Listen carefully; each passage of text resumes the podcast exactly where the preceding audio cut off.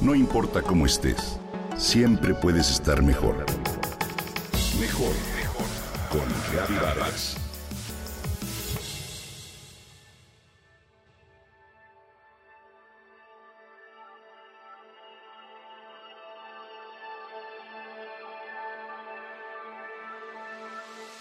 La vida siempre nos marca el camino a seguir.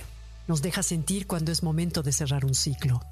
De pronto, algo que hemos hecho durante mucho tiempo pierde el gozo que antes proporcionaba. Este año cumplo 20 años de escribir cada semana para los diversos periódicos y revistas que han hecho el favor de acoger mis escritos. Pero una mañana de este 2024, sin más, amanecí con las preguntas en la cabeza. ¿Debo continuar escribiendo la columna o ya no? ¿Me sigue haciendo feliz? La sensación inquisidora comenzó a sentirse de manera muy sutil, y ya sea por costumbre, ego, temor o por un deber ser, la desoí. Hace un año y ocho meses prometí a Pablo, mi esposo, que escribiría desde el corazón y cumplí durante 65 columnas y un libro. Si bien el dolor me facilitó hacerlo desde ese lugar, el tiempo ha cerrado la herida y ya no me es fácil ser fiel a mi promesa. Conforme pasan los meses, noto que requiero de mucho más tiempo de introspección, autoanálisis y silencio. Hay a quien escribir un texto se le da fácil y rápido. No es mi caso. Si bien me gusta hacerlo, cada entrega me toma muchas horas de la semana. Por otro lado, cuando doy clases siento que me alineo con el universo, que estoy en mi misión y vibro feliz. Sin embargo, el proceso de escritura se lleva las horas necesarias para crear y preparar clases nuevas.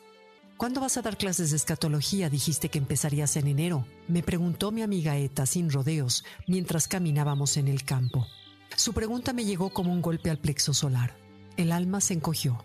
Pensando que faltaba mucho, había aplazado la decisión de retomar las clases presenciales de otros temas, pero enero ya llegó. No tenía manera de escabullirme de dar una respuesta. La falta de tiempo fue siempre la historia que me conté.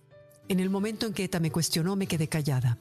Sin embargo, en la noche, en la soledad de mi recámara, la pregunta me volvió a atacar.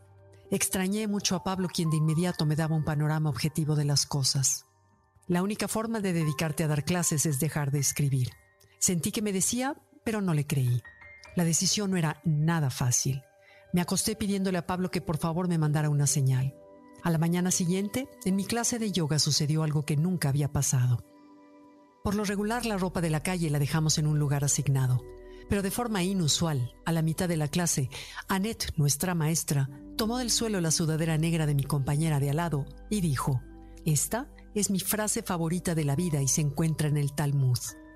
La escuché mientras salía de una postura.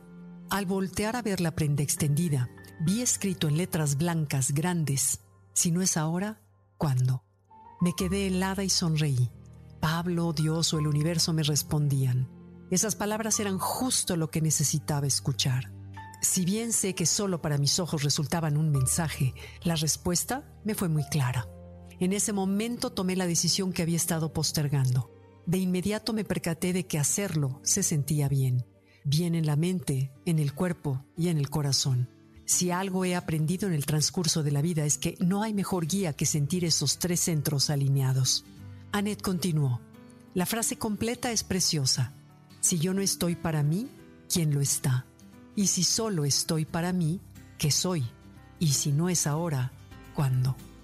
Se ha cumplido entonces este ciclo de 20 años. Les agradezco mucho a mis lectores haberme acompañado y haber acogido mis palabras. Voy hacia mí, pero hacia mis alumnos que me esperan, porque si no es ahora, ¿cuándo?